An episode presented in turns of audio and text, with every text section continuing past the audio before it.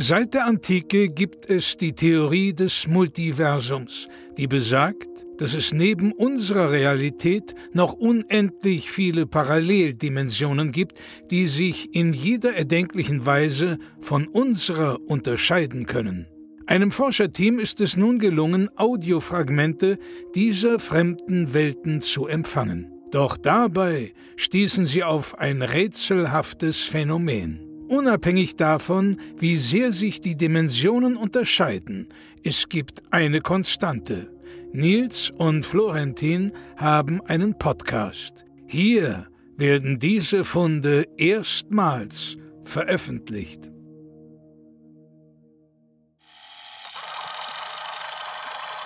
Dimension SY44AY4587SX78, die Atheotheisten.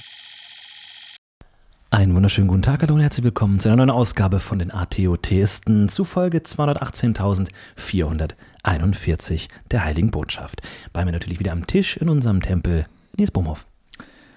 Und ich begrüße Sie, werte Schäfchen, ganz herzlich zu dieser weiteren Ausgabe wo wir natürlich heute auch wieder unseren Glauben besprechen wollen und wie er sich in unseren Alltag einpflegen soll. Ja, wir haben viele Zuschriften bekommen mhm. zur letzten Folge, viele Fragen. Wir werden zum Ende natürlich auch wieder darauf eingehen und versuchen, einige Worte auszusprechen. Bevor wir nun beginnen, möchte ich einmal ganz kurz die äh, Pomorateri mit euch begehen.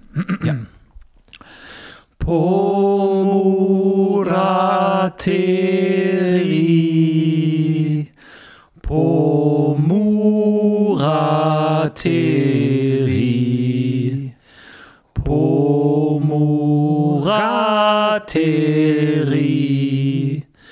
Pomurateri.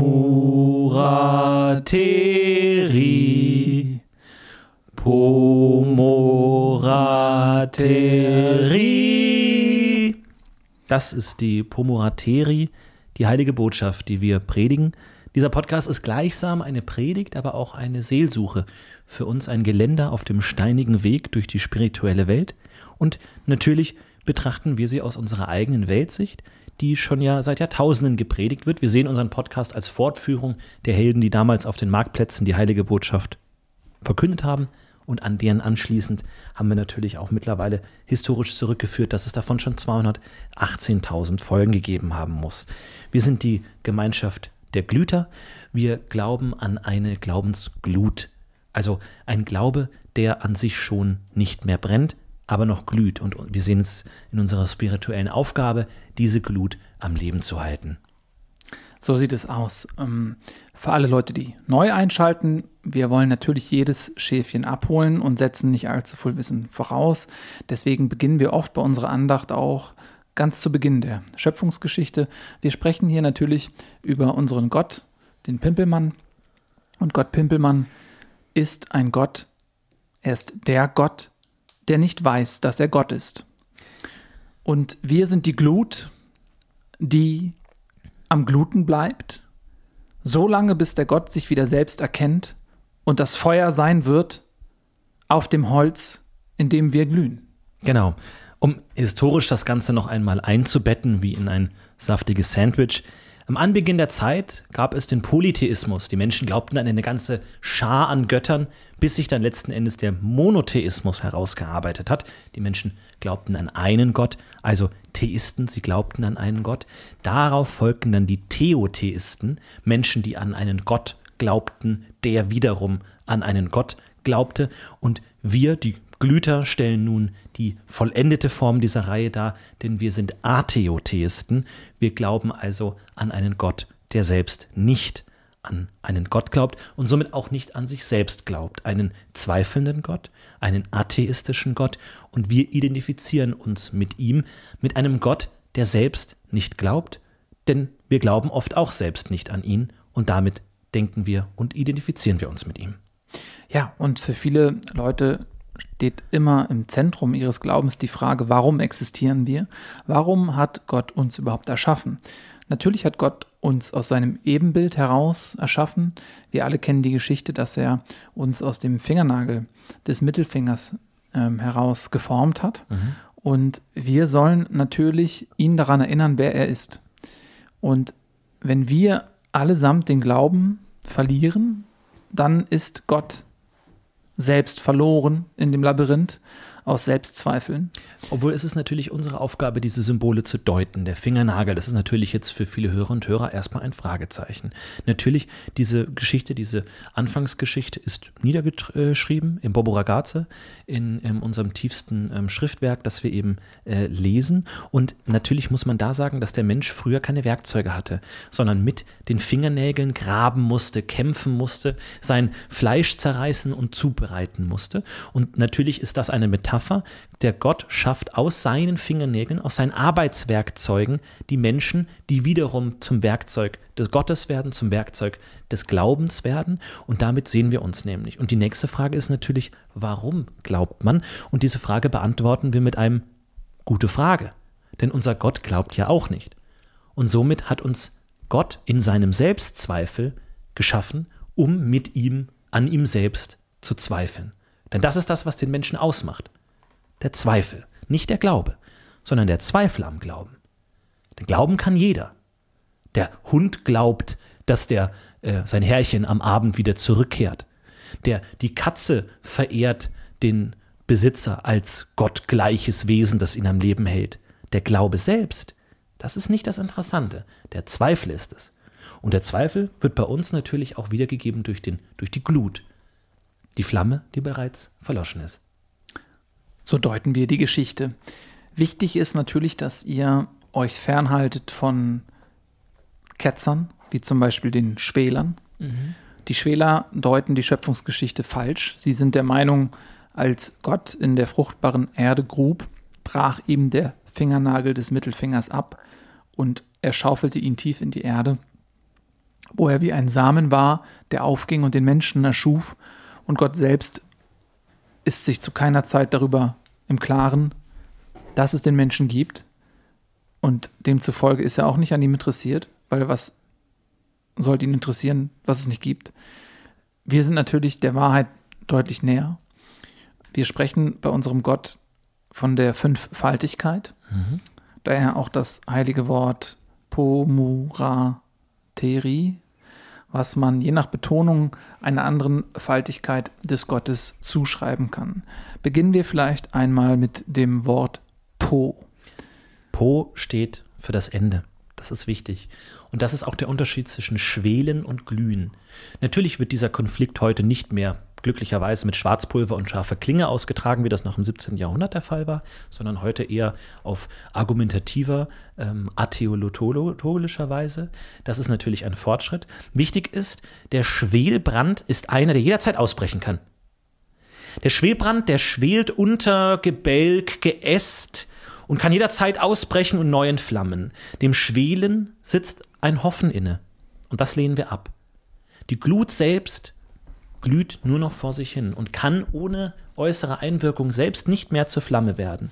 Wir lehnen diese Hoffnung nämlich ab, denn Hoffen heißt Glauben. Und wir sehen uns als Gemeinde der Zweifler, der Skeptiker, die eben gerade nicht daran glauben, dass diese Flamme wieder aufbricht. Und deswegen bitte Vorsicht, es ist manchmal leicht, die Schwäler und die Glüter zu verwechseln. Das ist natürlich klar. Wir sind beide missionarische Organisationen. Also wir haben zum Beispiel letztes Wochenende bei uns am Tempel angeboten, dass wir kostenlos Menschen, Passanten die Flaschen öffnen, die Kronkorken öffnen. Das sind Angebote für die breite Masse. Und ja, kurz darauf haben die Schwäler ähm, eben angeboten, dass die Dosen eben geöffnet werden dem einfachen Volk. Das kann man manchmal, wenn man archäologisch nicht ganz so geschult ist, verwechseln. Wichtig ist, dass wir der Kult der Hoffnungslosen sind. Und dazu kommt natürlich passend die Silbe Mu. Äh, Entschuldigung, genau, das war Po, das war das Ende, eben die, die Ende, die ewige Glut, die nicht wieder entfacht. So ist es. Und das Mu ist das, was um die Glut herum existiert. Weil alles, was um die Glut herum existiert, möchte zur Glut hinstreben und von ihr geglutet werden, mhm. entflammt werden. Und sobald das passiert, kann es geschehen, dass die Glut das Feuer gebärt, es nährt und dann ist auf einmal die Göttlichkeit wieder auferstanden. Deswegen ist es von zentraler Bedeutung, dass das Mu ferngehalten wird von der Glut, weil sobald das Feuer ausbricht, erkennt der Gott sich selbst und unser Glauben ist dann obsolet. Ja. Deswegen ist das die Todsünde. Die Mu ist die Todsünde. Im Zentrum des Wortes, des heiligen Wortes, des Pomorateri, steht im Grunde der Angelpunkt, um den sich alles dreht. Ra. Ra, das ist der Zweifel am Zweifel. Stellen Sie sich das vor. Die Welt ist Glaube. Doch wir sind eine Insel darin, Insel des Zweifelns. Doch auf dieser Insel gibt es einen See, den Zweifel am Zweifel, der wiederum dem Glauben entspricht. Und das ist das, was wir ganz oft sehen. Da klopfen Gläubige an unsere Tür und sagen, ich zweifle am Zweifel. Ich weiß nicht, ob wirklich der Gott, an den wir glauben, wirklich an einen Gott glaubt oder ob auch er glaubt. Und das ist der Punkt, an dem wir ansetzen, denn Hoffnung ist ein Funke, der schwer zu erlöschen ist. Und deswegen lass es mich so beschreiben, in diesem See, der auf der Insel liegt, ist wiederum eine Insel. Und das ist der Glaube an den Zweifel. Oder anders ausgedrückt, der Zweifel am Zweifel am Zweifel. Oder anders ausgedrückt, der Zweifel am Glauben letzten Endes. Und das ist rar, das ist in der Mitte. Das ist die jugendliche Aufbruchslust, die Widerspruchslust, die, die, die Hoffnungslust, die, die, die Freude am Taumel der Möglichkeiten. Das ist ganz natürlich, das ist ein Zustand, in dem wir viele unserer ähm, Gläubiger antreffen und da müssen wir versuchen, diese Hoffnungslust eben einzudämmen und den Zweifel wiederherzustellen. Denn Hoffnung ist unproduktiv. Der Hund, der auf seinen Herrn hofft, was macht der? Der sitzt an der Tür und hechelt. Der macht nichts, der wartet nur, der hofft und hofft und weil er sich seiner Hoffnung so gewiss ist, ist er in eine endlose Stasis versetzt. Wohingegen der Zweifelnde, Kommt, kommt mein Herrchen wieder? Wo ist er denn? Ah, ich muss hochhüpfen an das Fenster, das, das mir die Außenwelt zeigt. Ja, ein, ein Sinnbild der Erleuchtung. Ich muss hochhüpfen, ich muss springen. Und nur wenn ich hochsehe, dann kann ich meinen Zweifel stillen. Zweifel stellt Fragen und hält damit den Geist in Bewegung. Hoffnung ist Stillstand. Und das ist das Ra. Kommen wir nun zum Tee. Das Tee ist einfach nur ein leckeres Linsengericht. Köstlich. Ja, und Ri ist natürlich unsere Aufgabe. Die Missionierung, die Verbreitung des Glaubens, die Erlöschung des Glaubens und auch etwas, das wir natürlich besonders ernst nehmen. Weswegen, das habt ihr vielleicht gehört, das Ri ist für uns die wichtigste Silbe in diesem Satz. Und das ist auch die Aufgabe eines jeden Gläubigen, sich selbst innerhalb dieses Ortes zu verorten dieses Wortes zu verorten. Es ist ein Ortwort, es ist ein Wortort. Jeder Mensch findet in diesem Wort seinen Platz. Und wenn wir einem Gläubigen begegnen, dann begegnen wir uns natürlich mit Pomoraterie. Für uns ist das Wort Pomoraterie, weil wir Ri, die Missionierung, die Verbreitung des Glaubens, das ist für uns das Wichtigste. Und wenn jemand antwortet auf uns mit Pomorateri, dann wissen wir, ah, ein Zweifler am Zweifel. Wir wissen genau, an welchem Punkt der Entwicklung er steht, können auf ihn eingehen und das ermöglicht es uns, unseren spirituellen Dialog zu vertiefen, weil wir mit der Begrüßung schon wissen, wo steht uns der Gegenüber. Und wenn uns jemand sagt, Pomorateri, dann wissen wir, es ist Essenszeit und es gibt jetzt die gemeinsame Linsensuppe. Tja, und dann ähm, haben wir natürlich noch das I, das ist die Missionierung. Das wäre dann Pomoraterie mit einem sehr langgezogenen, eifrig auf sich aufmerksam machen wollenden I. Und so haben wir also die Fünffaltigkeit unseres Gottes, des Pimpelmanns, in diesem einen Wort vereint. Und damit ist es das perfekte Wort. Es ist das eine Wort, was Gott sprechen muss, um wieder zu sich selbst zu finden und Gott zu werden. Doch er glaubt nicht an sich. Aber er glaubt nicht an sich. Deswegen findet er dieses Wort nicht. Es ist für ihn verschollen, vielleicht weiß er nicht von der Existenz, vielleicht weiß er auch nicht von seiner Göttlichkeit. All das wissen wir nicht. Wir können nur spekulieren, wir können nur zweifeln und vermuten. Alles, was konkret ist, ist falsch. Je unkonkreter etwas ist, desto weniger Lüge steckt in ihm und desto mehr Potenzial für Wahrheit.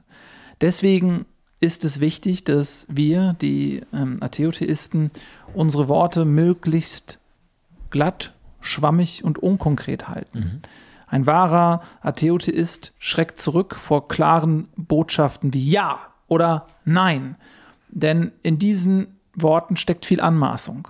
Man maßt sich an, die Wahrheit zu kennen. Ja. Und das ist Sünde.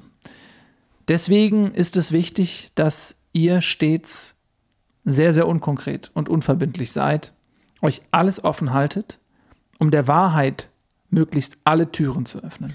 Das kann man sehen wie du, man kann es aber auch anders sehen. Ich möchte ein konkretes Beispiel liefern. Bitte nicht zu konkret. Ich möchte ein abstraktes Beispiel liefern. Hoffnung macht Druck.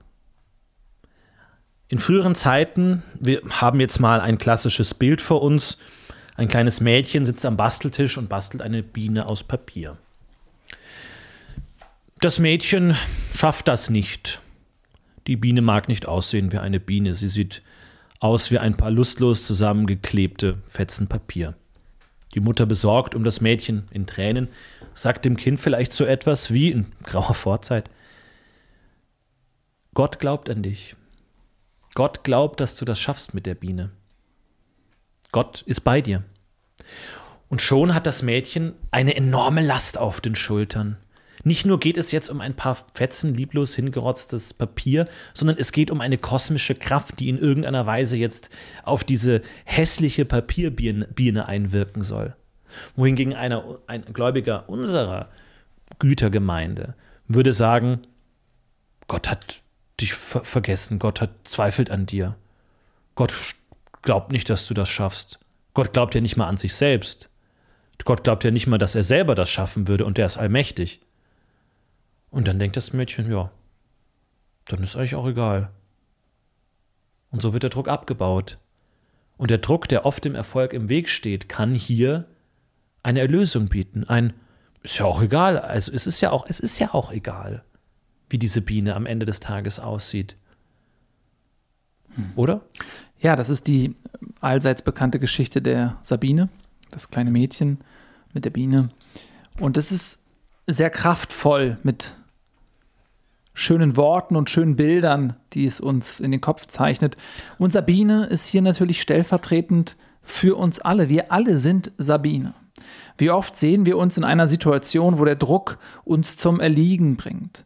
Ein Druck, der eigentlich dafür gedacht ist, in unserem Rücken zu wirken, uns nach vorne zu bringen, zu Großem zu bringen, Ja. uns anzutreiben.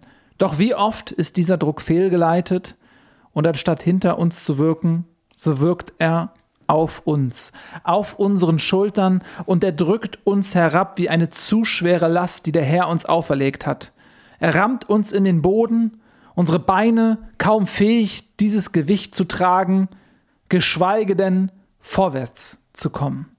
Und wir heben diese Last auf. Ein weiteres Beispiel. Ein kleiner Junge möchte einen Muffin backen. Peter Muffin. Und dieser Peter, der, der schafft das nicht. Das ist zu schwer. Die, der Kakao und die Milch mischen und, und die Milch und Ei und dem Rezept folgen, diese Kleingedrückte, der schafft es einfach nicht. Was am Ende aus dem Ofen herauskommt, ist Mist. Das kann man nicht essen. Und dieser Junge ist todtraurig und weint und sagt, ich habe das nicht geschafft. Ein, eine antike Glaubensgemeinschaft würde jetzt sagen, Gott hat dich nach, deinem, nach seinem Ebenbild geschaffen. Und der Junge fragt, was soll das denn für ein Gott sein? Ich soll das Ebenbild eines Gottes sein, jemand, der es nicht mal schafft, drei Zutaten zusammenzumischen? Das ist doch ein lächerlicher Gott. Wohingegen wir würden sagen, Gott hat dich aus seinem Fingernagel geschaffen. Finger, Fingernagel, das ist das, was man abknipst. Einmal in der Woche, was man wegwirft. Das bist du von Gott. Und der Junge sagt, ja, natürlich. Kann ich das nicht schaffen? Ich bin ja nur ein Fingernagel. Und er wirft seinen Muffin weg und sagt, ja. Ist ja, also es ist ja auch letzten Endes egal, wie dieser Muffin aussieht. Kinder sind ja keine Bäcker. Das, natürlich ist das Mist, natürlich klappt das nicht. Aber es ist nicht so schlimm. Du bist nur ein Fingernagel von einem, von einem Gott. Und der glaubt auch nicht an sich, der kann auch keinen Muffin backen. Und in diesen wunderschönen Geschichten, da spielen oft Kinder die Hauptrolle. Und wir sehen diese Kinder und wir sehen unser eigenes kindliches Ich, was sich in diesen Geschichten wiederfindet. Aber natürlich sind wir alle diese Kinder.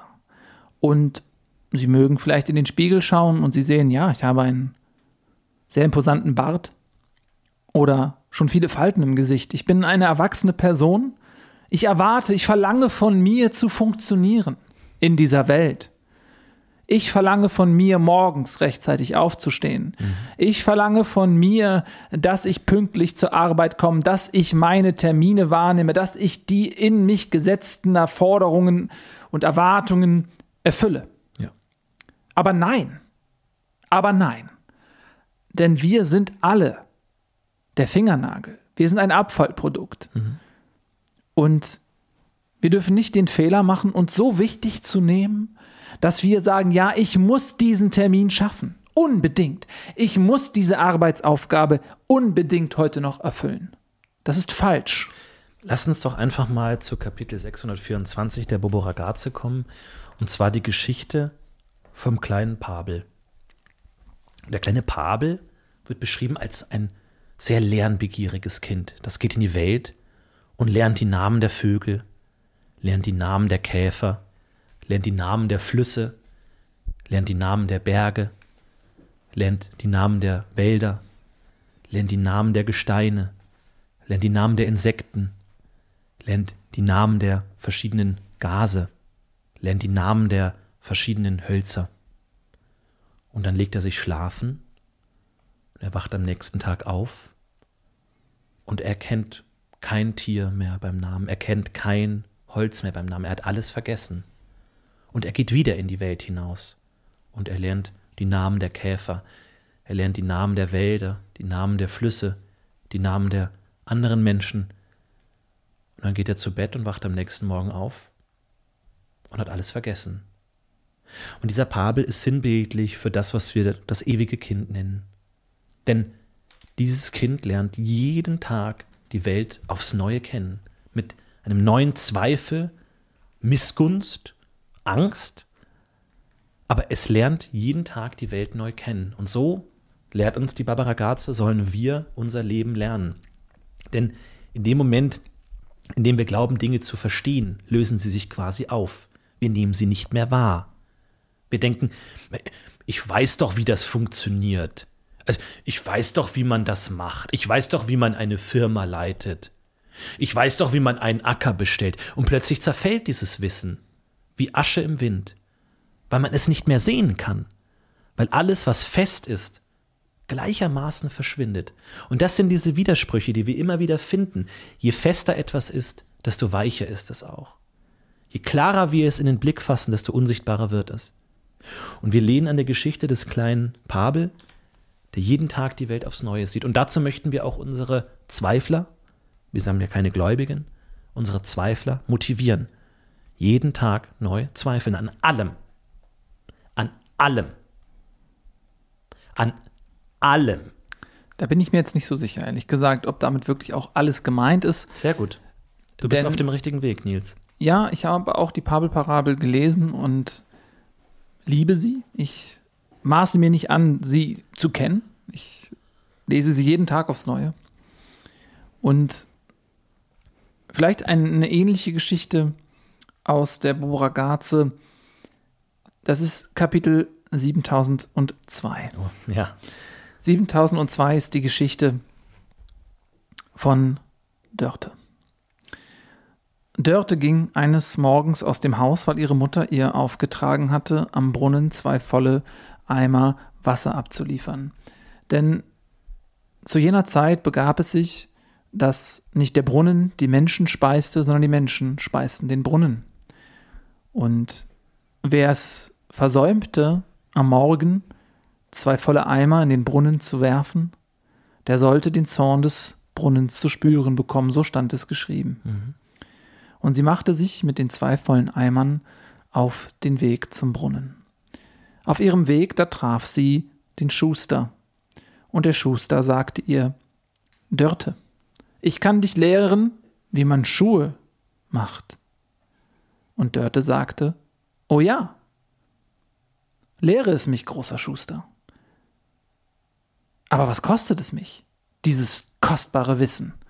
Und der Schuster sagte, Oh, nichts weiter, nur einen Becher voller Wasser. Und Dörte sagte, Ah, davon habe ich reichlich und gab dem Schuster das Wasser, und der Schuster lehrte sie, wie man Schuhe macht, und so ging sie davon.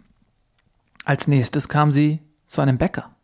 Und der Bäcker sagte, Dörte, soll ich dich lehren, wie man Brote backt? Und Dörte sagte, oh, ja, dieses Wissen nehme ich gern. Doch was kostet es mich?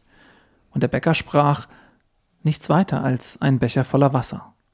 Dörte sagte, ja, ich habe viel Wasser da, ich gebe ihn dir. Und so lehrte der Bäcker sie das Backen. Und sie kam weiter und sie kam zum Fleischer. Der Fleischer sagte zu ihr, Dörte, soll ich dir das Fleischern lernen? Und Dörte sagte, oh, dieses Wissen nehme ich gern, doch was kostet es mich? Der Fleischer sprach, oh, nichts weiter, nur ein Becher voller Wasser. Und Dörte gab ihm das Wasser, und sie lernte das Fleischern, und dann zog sie weiter und kam an den Brunnen. Und als sie ihre Eimer in den Brunnen leeren wollte, da stellte sie fest, ihre Eimer waren leer. Und der Brunnen, der war so sauer auf sie, dass er sie auf der Stelle verschluckte. Und sie ward nie wieder gesehen. Ja, das finde ich eine sehr schöne Geschichte aus der Bobo Ragazze. Und es zeigt uns ganz klar, wie tödlich Wissen sein kann. Ja. Lieber unwissend durch die Welt gehen, als wissend von ihr verschlungen zu werden. Und da kommen wir, glaube ich, auch schon zu unserem Heiligen des Tages, denn heute ist ja nicht irgendein Tag, sondern der Tag des Vovosee. Und der Vovosee, an den glauben wir heute. Und dazu möchte ich auch alle unsere Zuhörerinnen und Zuhörer nochmal einladen, für den heiligen Vovosee ein Pomorateri in der Gemeinschaft zu beten. Denkt dabei an die einzelne Bedeutung aller fünf Silben. Movose, wir sehen dich. Pomurateri, Pomurateri, Pomurateri, Pomurateri, Pomurateri. Und der heilige Vovose war ein gebildeter Mann. Er hatte alle Länder der Welt bereist und mit vielen Menschen gesprochen über die verschiedenen Handwerke und Philosophien, die auf der Welt bestehen. Und es gab keinen Lehrer, der ihm noch etwas beibringen wollte oder konnte. Und so ging er eines Tages zu einem ärmlichen Bauersjungen, der sein Glück gar nicht fassen konnte, als der heilige Vovosee vor ihm stand. Und dieser kleine Junge dachte sich, was kann dieser große gelehrte Mann denn von mir wollen? Er weiß doch schon alles. Und Vovosee senkte sich zu dem Jungen herab und sprach, ich habe von allen Lehrern der Welt gelernt. Doch von dir will ich verlernen. Und er sagte dem Jungen, verlerne mir alle Sprachen der Welt. Und der kleine Junge schaute ihn an und wusste nicht, wie er tun soll, doch durch diesen Blick und Vovosee, der sich selbst in diesem kleinen Jungen sah und in sich das ewige Kind herannahen sah, es versetzte sich zurück in die Zeit, wie es war, ein Kind zu sein. Und so verlernte er alle Sprachen, die er konnte. Und er sagte, Junge, verlerne mir die Mathematik. Und wieder schaute er ihn an und auch das Wissen um die Mathematik verschwand. Er sagt, kleiner Junge, verlerne mir das Wissen der Liebe. Und wieder der Junge schaute ihn an, er wusste nicht, was Liebe ist. Und so verschwand alles Wissen. Und er sagte mir, Junge, verlerne mir das Atmen. Und er vergaß, wie man atmet. Er sagt, verlerne mir das Sprechen. Und er verlernte es. Und langsam löste sich Vovosee vor dem Jungen auf. Er hatte verlernt zu sein. Und seitdem beten wir ihn an als den heiligen Vovosee, der es schaffte, sich selbst aufzulösen, dadurch, dass er alles Feste letzten Endes zerbröckeln ließ und nichts dem Zweifel unangetastet ließ. Denn oft ist es gar nicht das, was wir nicht wissen, das uns behindert. Es ist vielmehr das, was wir schon wissen, das wir vergessen müssen. Von dem, was wir denken, dass wir verstanden haben, das uns dem eigentlichen Verstehen im Wege ist. Von dem, was wir denken, dass wir können, uns der eigentlichen Meisterschaft vorenthält. Und deswegen bieten wir auch Vergessenskurse an bei uns im Tempel, wo wir mit verschiedenen Kräutern und verschiedenen Dämpfen ganz gezielt Dinge vergessen können. Denn ich möchte es mal einfach ausdrücken. Ich habe letztens mit einem Jugendlichen Pfannkuchen gebacken für unser Jugendprojekt. Und er sagte, ich habe so viel Zeit angerührt, diesen Teig, und jetzt der erste Pfannkuchen, er ist so hässlich geworden. Und dann sagte ich, mein Junge, der erste Pfannkuchen ist immer hässlich. Und er ist nie der, der am besten schmeckt. Und so sind wir Menschen. Denn viele Menschen tragen diesen ersten, diesen verstümmelten, geschmacklosen, widerwärtigen Pfannkuchen noch in uns rum. Und was machen wir mit diesem Pfannkuchen? Wir werfen ihn weg. Und wir ersetzen ihn durch einen glatten, schönen, schmackhaften Pfannkuchen. Und das versuchen wir in unserem Tempel, diesen ersten Pfannkuchen aus der Pfanne zu werfen, damit der nächste bessere kommen kann. Pomorateri. Pomorateri. Das war eine wunderschöne Geschichte, die ähm, unsere Glaubensgemeinschaft seit vielen tausend Jahren leitet, prägt und die wir immer wieder gerne erzählen, weil sie so zeitlos ist. Da kommt es uns natürlich zugute, dass der Pfannkuchen sich auch heute noch großer Beliebtheit erfreut und ein ja. Nationalgericht ist. Und Ganz im möchte, Gegensatz, um das ja. zu gegenzustellen, Dinge, die heute nicht mehr funktionieren, die historisch Teil unserer Glaubensgemeinschaft waren, ist die Spirdel. Die Spirdel, ja. Das heilige Instrument unserer Glaubensgemeinschaft, die sich heute keinerlei Beliebtheit mehr erfreut. Es ist natürlich für uns als Priester, als Zweifler immer noch heilige Pflicht, die Spirdel zu lernen, doch sie schreckt die Zweifler ab, die wir versuchen anzulocken. Früher konnte der herzliche Klang der Spirdel die Menschen anziehen. Heute stößt er sie ab, die Menschen ändern sich und das ist gut. Veränderung ist unglaublich wichtig. Veränderung aber dann auch in die Richtung, dass man Altes abwirft. Und klar, wenn man Altes abwirft, wirft man automatisch Neues auf. Und dieses Neue muss auch abgeworfen werden. Mhm. Und es wird kurzzeitig ersetzt, aber alles ist immer nur ein Prozess des Austausches, des Wegwerfens und des temporären Ersetzens. Und die Spördel ist vielleicht in Vergessenheit geraten, aber das ist gut. Denn wäre sie nicht in Vergessenheit geraten, dann wäre sie falsch. Dann wäre sie eine Sünde. Denn alles, was gelernt ist und alles, was da ist, muss vergessen werden und muss von sich gegeben werden. Und die Spördel, die lernt uns das. Möchte noch eine weitere Geschichte aus unserer äh, Bobo Ragazze erzählen und das ist Kapitel 117. Es ist die Geschichte von Kakmaf Il. Kakmaf Il war ein Bauernsjunge, der in einem Tal lebte. Und dieses Tal war umgeben von großen schneebedeckten Bergen. Kakmaf-Il lebte bei seiner Familie, die seit vielen Generationen in diesem Tal wohnte und auch niemals woanders gewesen war. Und Kakmaf-Il kannte auch niemanden, der jemals woanders gewesen war. Doch eines Tages, nach getaner Arbeit, als er das Feld gepflügt hatte, da saß er dort schweißgetränkt und blickte auf den Berg. Und er fragte sich, was mag wohl hinter diesem Berg sein? Also nahm er sich die Schaufel aus dem heimischen Schuppen und er begann, den Berg abzutragen. Er stieß die Schaufel in die Flanke des Berges und warf die Erde hinter sich über die Schulter. Und immer und immer wieder stieß er die Schaufel in den Berg und warf die Erde über die Schulter und wieder und wieder und wieder. So arbeitete er viele Stunden, Tage, Wochen und Jahre. Und so langsam höhlte er den Berg aus. Er trug ihn ab. Er wurde kleiner und kleiner und kleiner.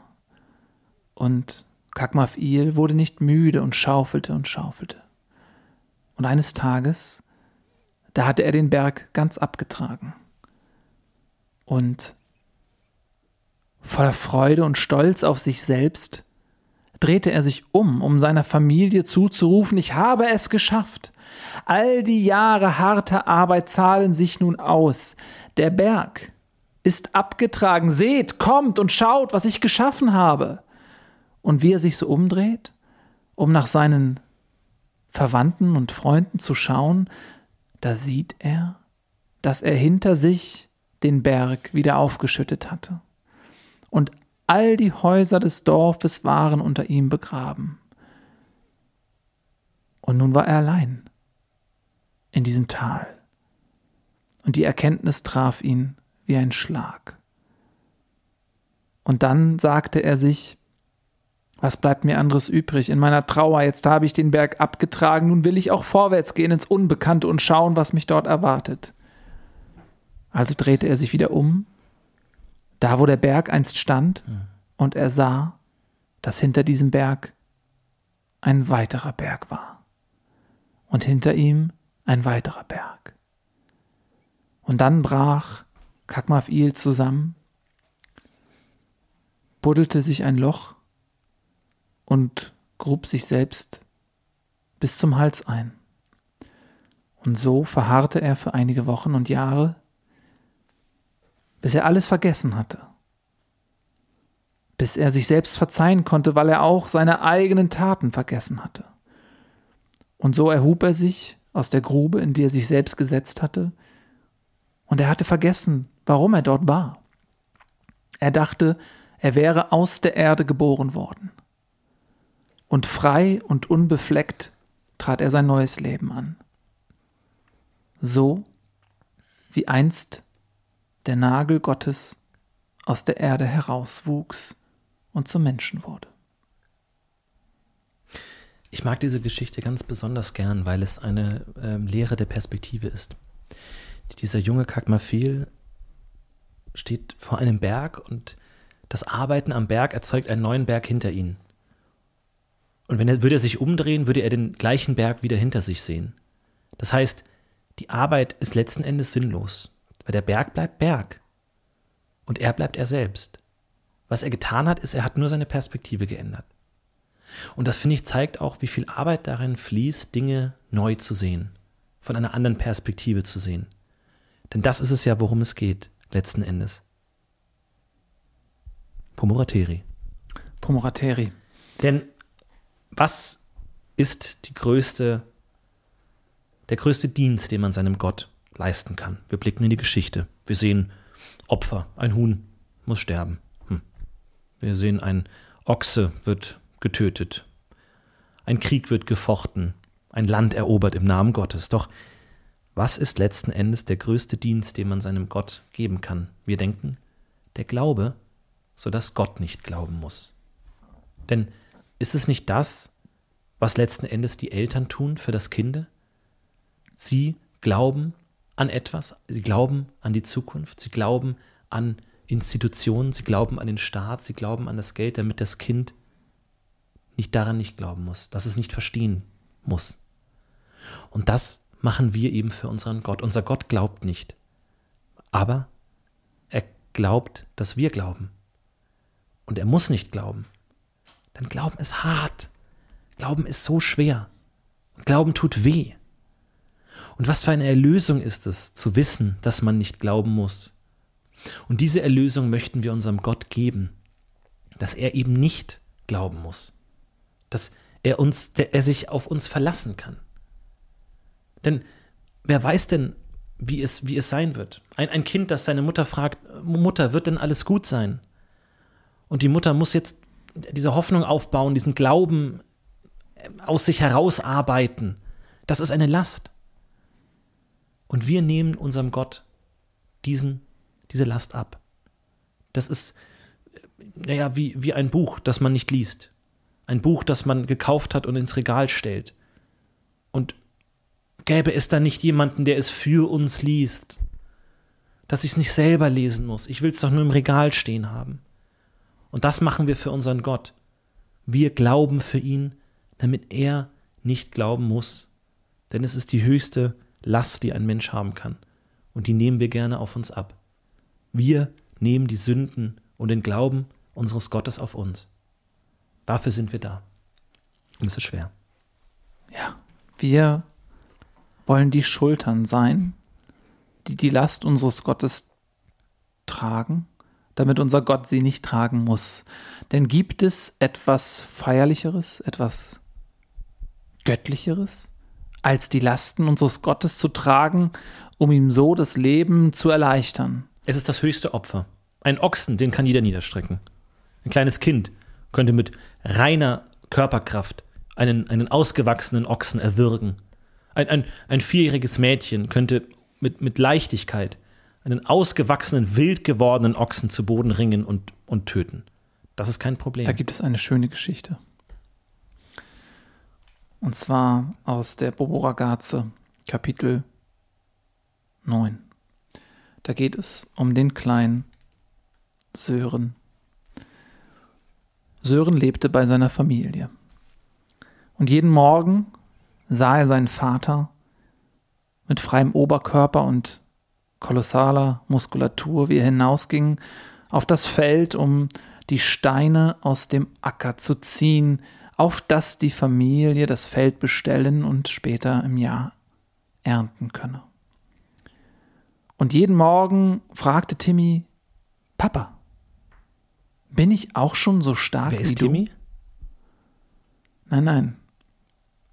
Das ist der Bruder von Sören. mhm. Sie sind Zwillingsbrüder gewesen.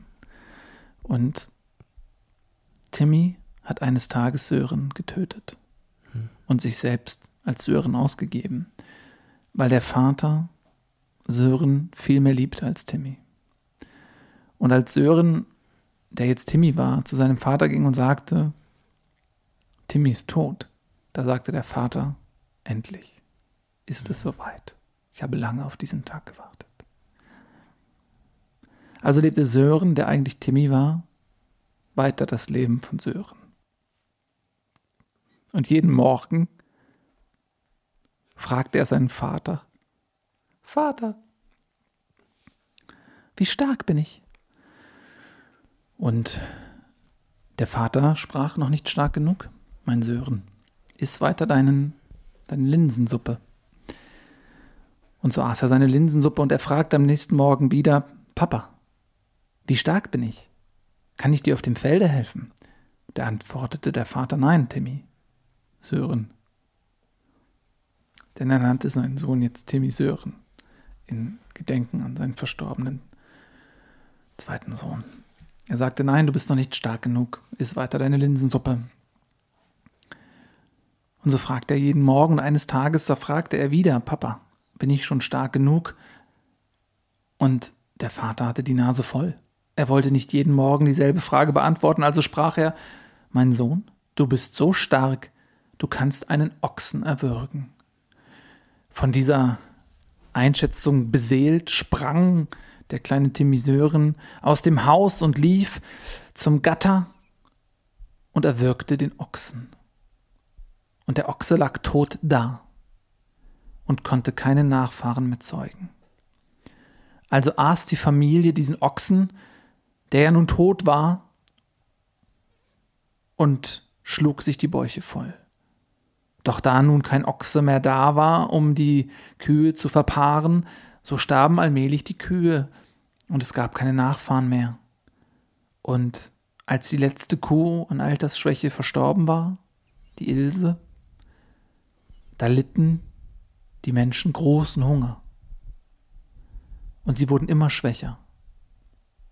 Und jeden Tag fragte Timmy Sören seinen Vater, kann ich immer noch einen Ochsen erwürgen? Bis eines Tages der Vater sprach, nein, wir haben alle schon so lange nichts mehr gegessen, wir sind so schwach, niemand kann hier irgendwen mehr erwürgen. Und dann starb die Familie und war für immer tot. Und das war die Geschichte mit dem Ochsen, der erwürgt wurde. Pomorateri. Pomorateri. Ja, das hatte ich, das fiel mir gerade ein, diese schöne Geschichte, die ich immer wieder in den Andachten auch erzähle. Wir haben ja natürlich in unseren Tempeln auch an jedem Montag ganztägig Gottesdienst, denn Gott mag Montage nicht. Und mhm. deswegen. Er glaubt nicht an Montage. Er glaubt nicht an Montage, ist es natürlich unsere Pflicht, den Menschen den Montag so so gut wie möglich aus dem Tagesplan zu streichen, indem wir eben ganztägige Gottesdienste anbieten. Da erzähle ich diese Geschichte sehr gerne. Aber ich hatte dich unterbrochen. Du warst gerade dabei, davon zu erzählen, dass man ja auch Ochsen erwürgen könnte. Äh, ja, völlig richtig. Ähm, einen Ochsen zu töten, das ist kein Problem. Ein kleines Opfer, auch für einen kleinen Mensch. Wobei Worauf ich aber hinaus wollte, war, dass das größte Opfer, das der Mensch bringen kann, sein Glaube ist.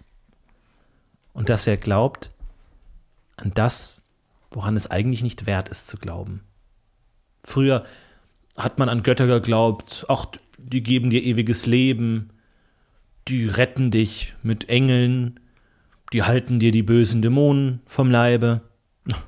Das klingt doch wie ein gutes Geschäft. Da muss doch eigentlich niemand mehr wirklich arbeiten für seinen Glauben. Wer würde denn nicht an diesen Gott glauben? Nun, für uns ist das zu leicht. Für uns ist das ein, eine Scharade, ein Spiel, das zu leicht zu gewinnen ist. Wir glauben an einen Gott, der eben gerade nicht an sich glaubt. Der diesen Glauben ja gerade nicht verdient. Deswegen ist es ja Glaube. Viele kommen zu uns, viele habe ich das Gefühl, sind auf der Suche nach einer Religion, so ein bisschen wie mit so ähm, Geschenkcoupons. Die fragen, ah, äh, was, was kann ich bei Ihnen? Wie so eine Waschstraße. Wenn du so eine Waschstraße gehst, dann sagst du, ah, wir bekommen, hey, als Bonus kriegen wir 15% Rabatt auf die Eisdiele. Aber der anderen Waschstraße, da kriege ich 20% auf Pizza. Ah, da hinten gibt es noch eine andere Waschstraße, da kriege ich 25% auf Teppiche. Und dann suchen die sich das aus, wo sie am meisten kriegen. Doch glauben sie an die Waschstraße? Glauben sie daran, dass ihr Auto wirklich sauber ist? Glauben sie daran, dass sie wirklich innerlich gereinigt werden? Nein. Wir geben 0% auf gar nichts. Und zu uns kommen die, die wirklich glauben, die wirklich zweifeln, die wirklich am Zweifel glauben, die wirklich an den Zweifel glauben. Denn das ist es, was uns unser Gott lehrt, ist sich dafür einzusetzen, was eben nichts bringt. Denn das ist wahrer Glaube.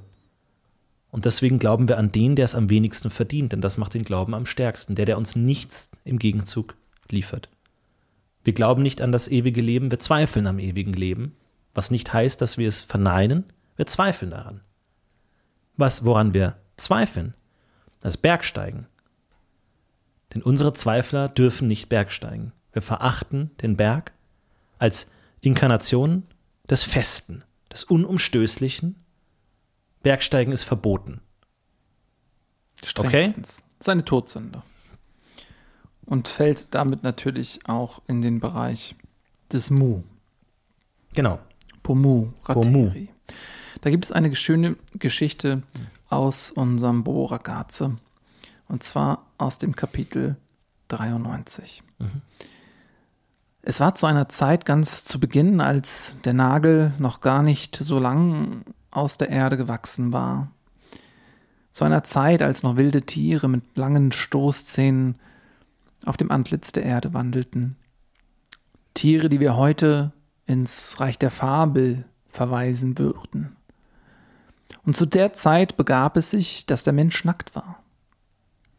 Und er verlor sein Fell und er begann zu frieren und die Erde wurde kalt. Und so jagte der Mensch diese Fabeltiere.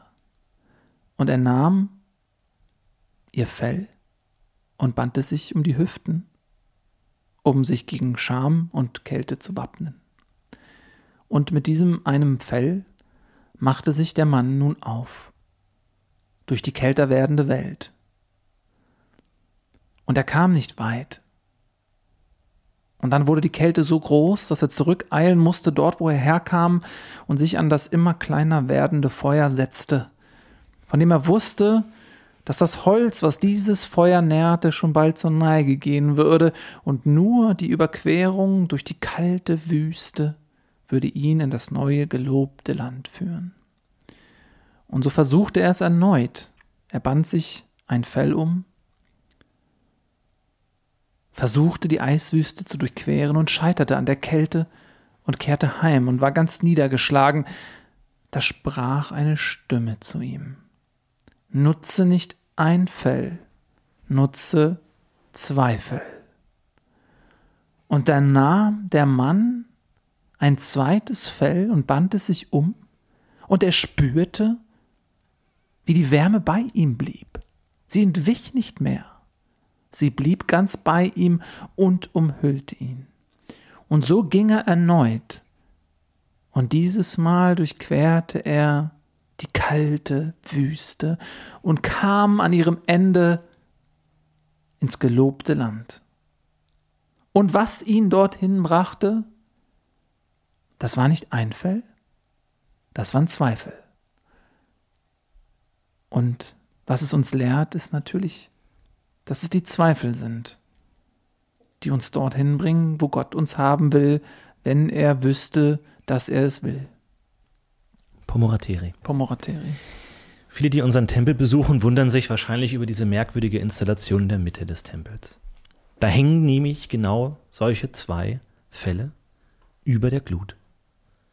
Und es ist unsere heilige Pflicht, diese Fälle von der Glut fernzuhalten, sodass sie nicht entzündet werden. Denn sollte eines Tages diese Glut neu entflammen, ist unsere heilige spirituelle Mission gescheitert.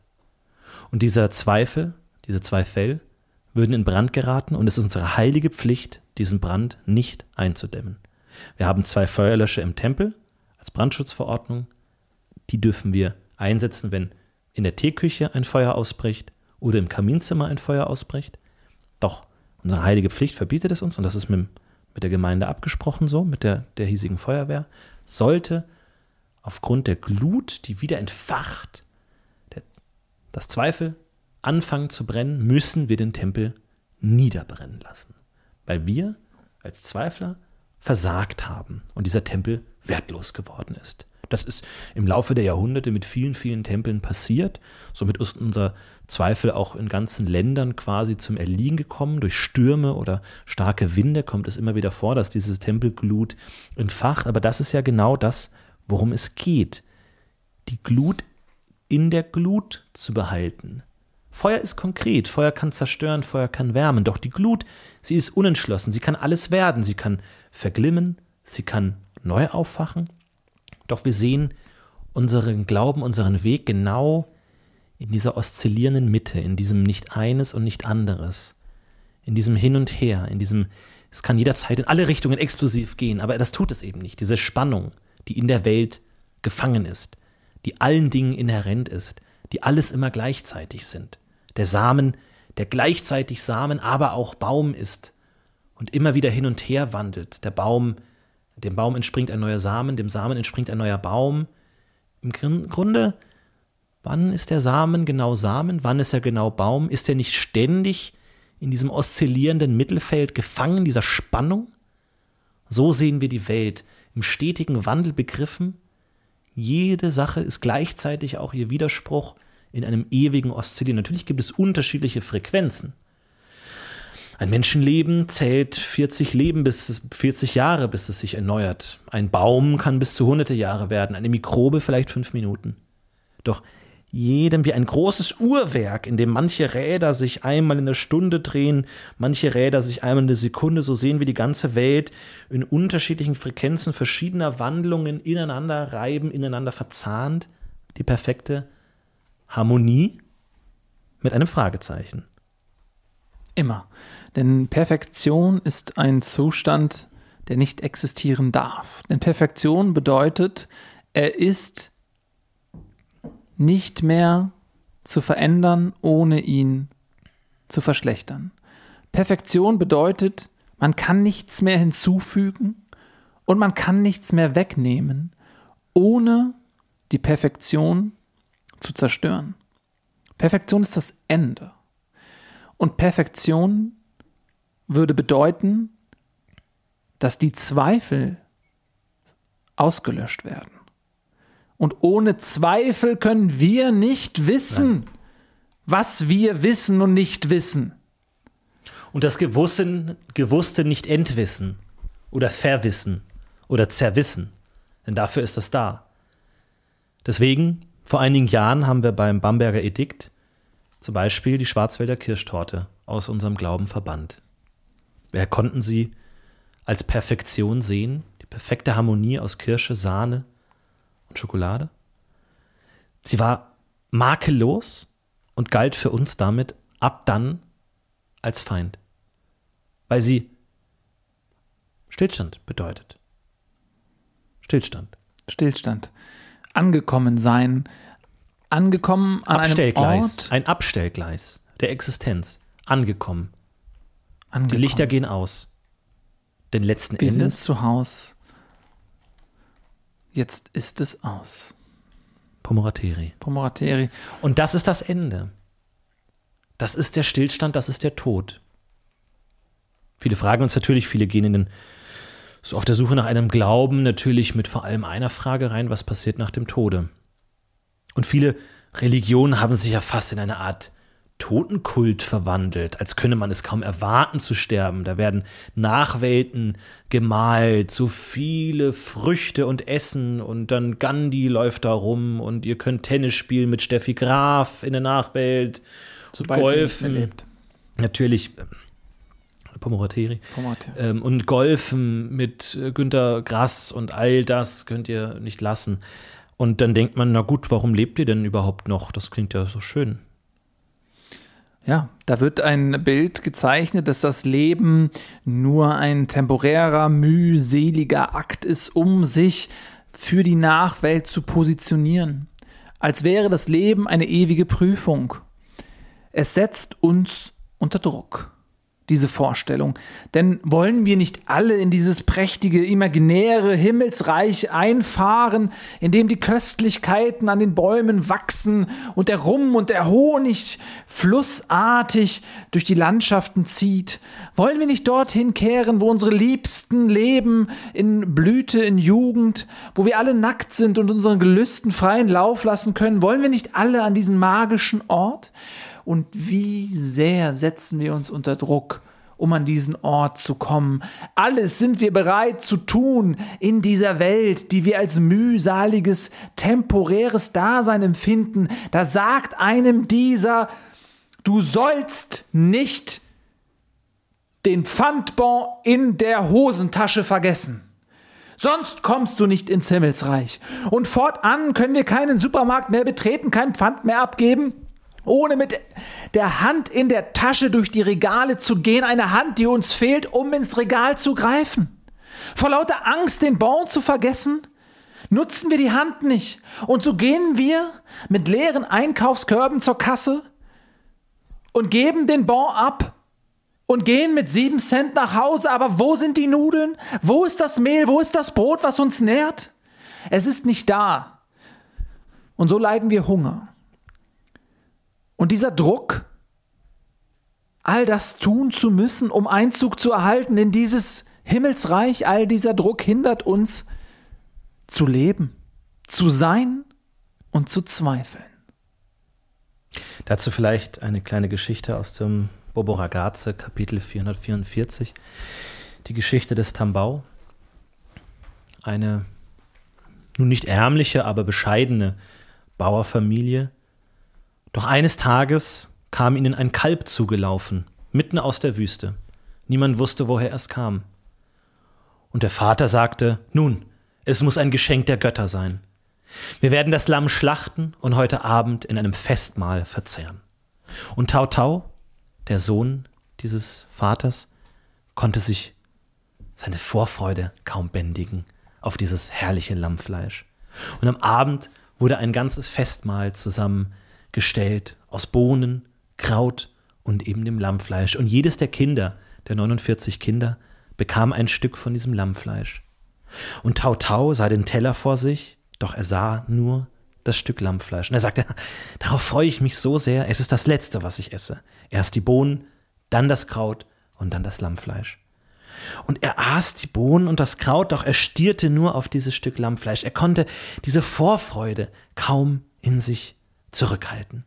Und so aß er und aß er und aß und aß und sein Blick starr auf dieses Lammfleisch gerichtet. Und er aß und aß und um sich herum und aß und steckte alles und er wollte nur auf dieses Lammfleisch hinein. Und er konnte gar nicht schnell genug alles herunterwürgen, um auf das Lammfleisch zu kommen. Und dann, er hatte alles verzehrt und nur noch das Lammfleisch stand vor ihm. Und er blickte sich um. Und er hatte nicht nur seinen Teller, sondern auch den Teller aller anderen Familienmitglieder und sämtliche Familienmitglieder aufgegessen. Und so saß er alleine mit seinem Stück Lammfleisch in der Wüste und starb. Das ist eine der traurigeren Geschichten, aber wir dürfen den Blick und auch unsere Herzen nicht auf die Oberflächlichkeit dieser Geschichte ruhen lassen, sondern wir müssen uns fragen, was will Gott uns damit sagen? Und will Gott uns überhaupt etwas sagen?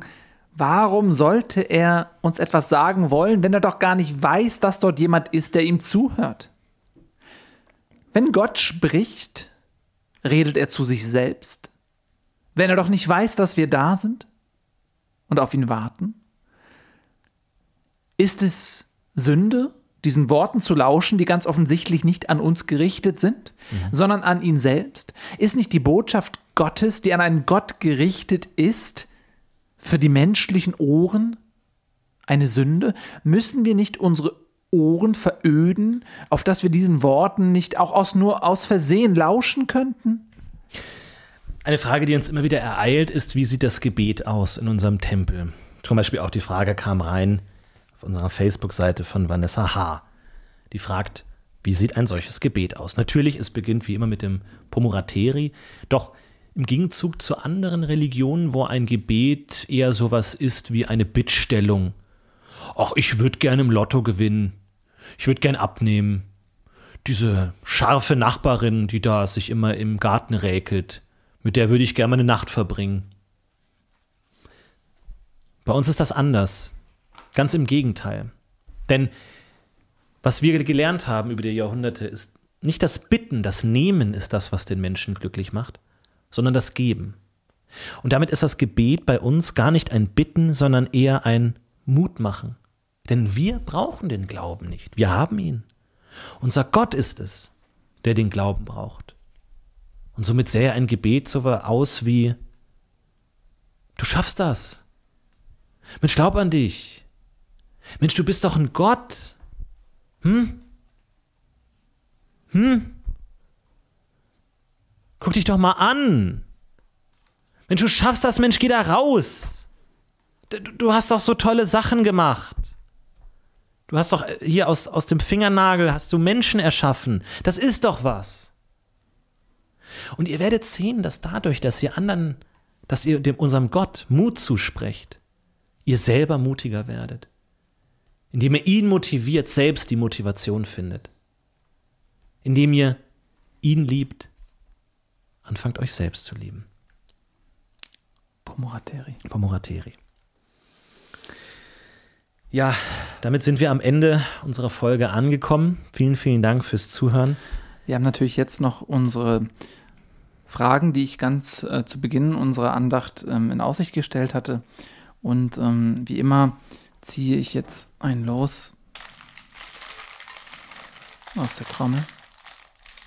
Und ich öffne das Gefäß und ah oh ja ähm, Peter Koschelny fragt könntet ihr zum Abschluss mit mir gemeinsam in Abwesenheit das Pomorateri singen? Ja Peter Natürlich. Koschelny Peter, das werden wir tun. Danach, wir verabschieden uns jetzt schon mal, danach werden wir unsere Podcast-Folge beenden, wie wir jede Podcast-Folge beenden, nämlich mit einem Stück auf der Spirdel, das Nils persönlich einspielen wird. Davor natürlich gemeinschaftlich das Pomorateri. Denkt dabei bitte immer noch an die fünf Instanzen des Pomorateri. Po, die, die Glut, das Ende, Stillstand, das Mu, das, was die Glut im Begriff ist zu entflammen, all die Gefahren, die lauern, wenn es darum geht, dass die Flamme wieder ausbricht, die Hoffnung, damit der Stillstand wieder einkehrt? Ra, der Zweifel am Zweifel, das, was uns jeden Tag begleitet? Tee, die köstliche Linsensuppe? Und Ri natürlich die Missionierung, die Verbreitung des Wortes. Damit kommen wir jetzt zum letzten Pomorateri. Pomorateri. Pomorateri. Pomorateri. Pomorateri. Pomorateri.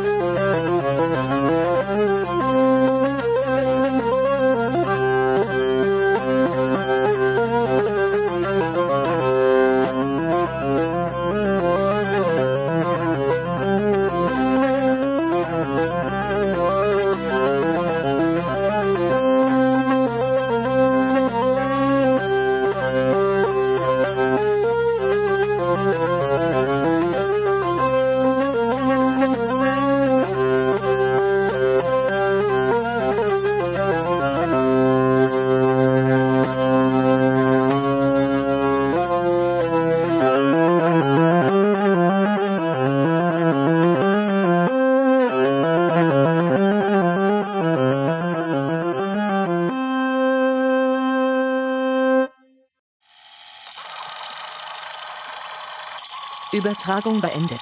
Sie verlassen Dimension FY44AY4587 SX78, die ATOT Easton.